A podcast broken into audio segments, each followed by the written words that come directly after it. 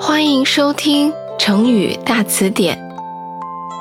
今天我给大家讲的成语故事是“杯水车薪”。杯水车薪。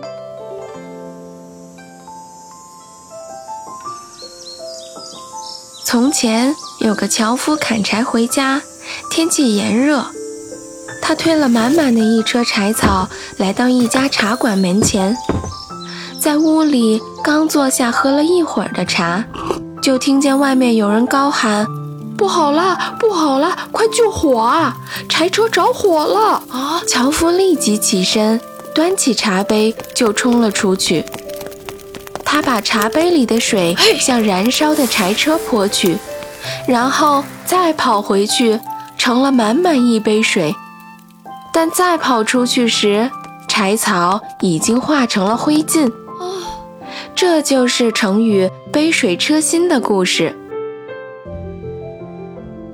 好啦，今天的成语故事就讲到这里啦。有更多想听的成语故事，记得留言告诉我哟。我们下期再见。